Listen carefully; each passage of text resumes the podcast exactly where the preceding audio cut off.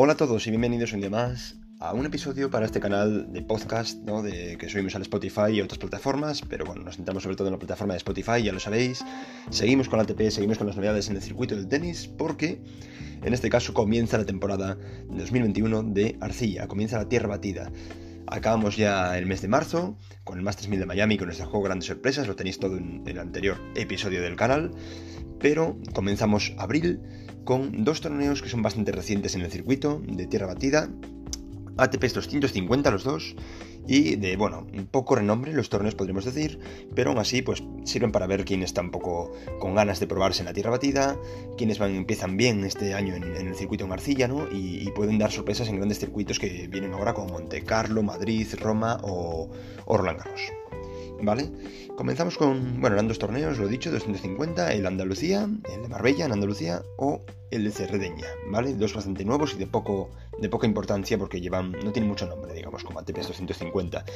Así que, en el ATP 250 de Andalucía, el de Marbella, numerosas presencias españolas, eh, por dónde empezar, ¿no? Teníamos a, a Carballes Baena, teníamos a Davidovich, teníamos a eh, Feliciano López, mm, a Pablo Alcaraz, a Carlos Alcaraz, perdón, Pablo Andújar, Vilella, Pablo Carreño, Albert Ramos Viñolas, Juan Bosch, un montón de participación española y, sobre todo pues triunfaron los españoles, triunfaron los españoles mm, con, con gran facilidad.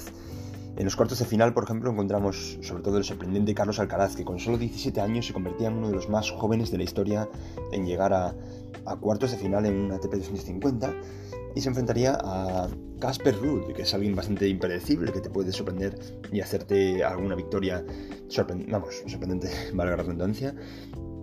Eh, ha ganado a grandes, grandes del tenis, como puede ser Djokovic o Federer en el pasado, y podía ser su torneo, ¿no? Podía dar la campanada en este torneo con los buenos recursos que tiene el holandés. Pero no fue así. Carlos Alcaraz demuestra que con 17 años tiene cabeza fría, o sea, mente fría, y, y supo aprovechar su tenis, que este chico, la verdad, que es el futuro del tenis en España, para avanzar a las semifinales sobre el número 3 del cuadro que era Ruth. Otro partido de cuartos de final, pues bueno, teníamos a Pablo Carreño, que había avanzado eliminando, por ejemplo, a Vilella. Eh, era el número uno del cuadro, Pablo Carreño, y, volvía a las pistas después de una lesión que tuvo a finales del año pasado. Quería probarse este año en la tierra batida y empieza bien, ¿no? La experiencia del gijonés le ha servido de mucho. Ganó a Kwon, que era el 7 del cuadro, y pasó a semifinales. Otros partidos de cuartos eran Jaume Munar, Jaume Munar, que ya sabéis que es un jugador que ha entrenado en la academia de Rafa Nadal, ha salido de esa academia y que mm, ha dado un paso adelante y también está eh, colándose poco a poco en el top 100, top 50 casi incluso del ATP. Ha ganado Ibasca y pasó también a las semifinales. Y por último, Ramos Viñolas, que es un clásico ya del tenis español, todo el mundo lo conoce de, jugar, bueno, ATP 250 y 500 y llegar a rondas altas. Este año está haciendo un buen año, definitivamente.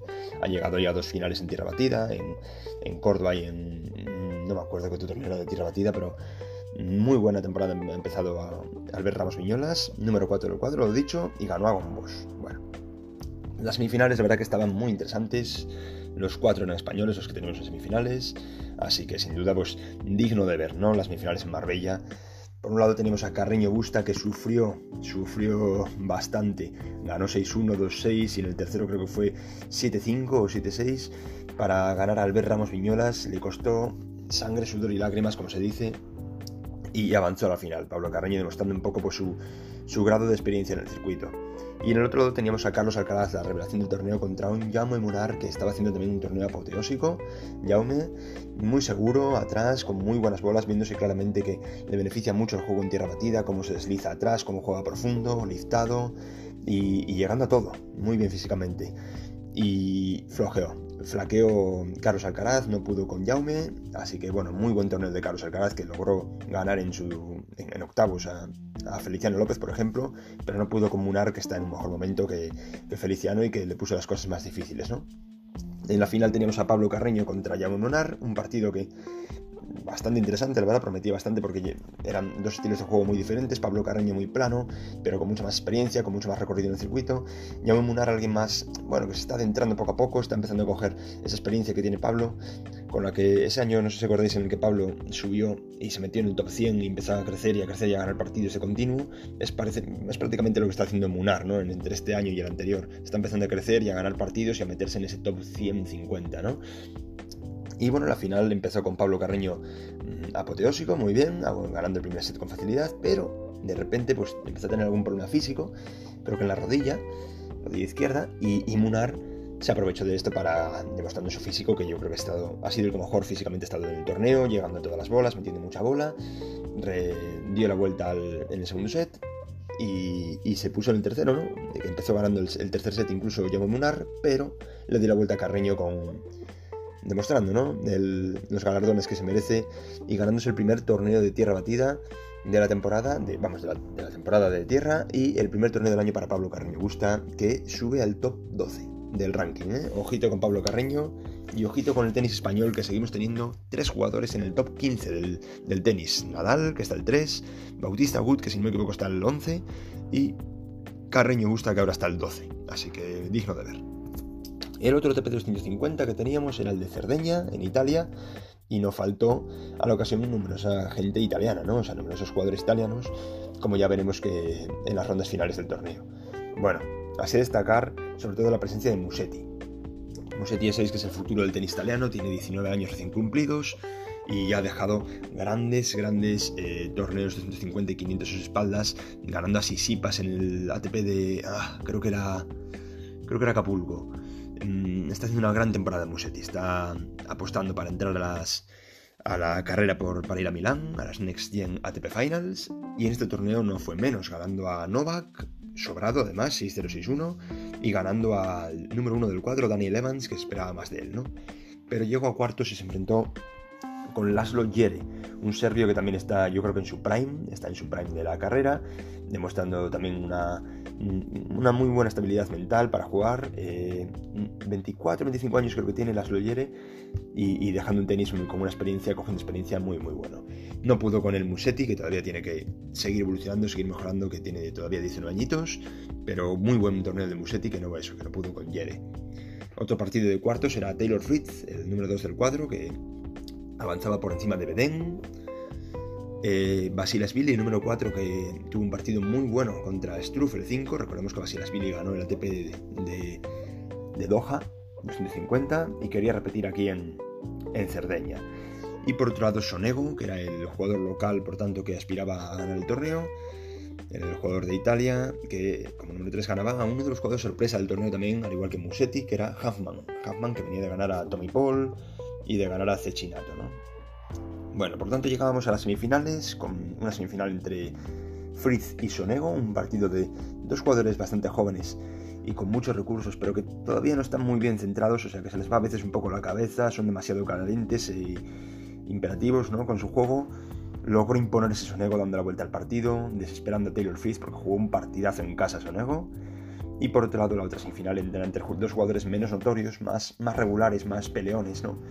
como Laszlo Yere y, y Basilisvili, Nicolo Basilasvili, y logró imponerse Yere, además con mucha facilidad. Basilisvili no se metió en el partido en ningún momento, más bien lo regaló, fue un 6-2-6-0 algo así. Regaló la ronda a Basilisvili, no sabemos el motivo, pero bastante sorprendente. La verdad que se esperaba mucha más guerra por parte del georgiano, que podía haber esperado su segundo torneo de, la temporada. Sería el primero en hacerlo, ¿no? De esta temporada 2021.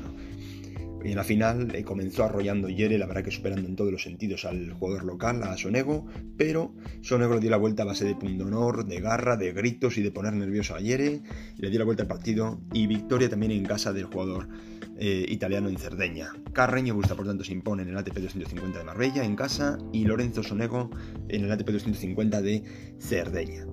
Para esta semana tendremos el ATP Masters 1000 de Monte Carlo que ya ha comenzado con jugadores como Novak Djokovic, Rafa Nadal, eh, Stefano Sisipas, numerosas rondas altas. La verdad que numerosos, perdón, numerosas rondas altas, no, numerosos eh, puestos altos del ranking que se han metido, menos Roger Federer, creo que es la única baja. El resto todos están dentro y se espera un gran torneo en Monte Carlo en tierra batida.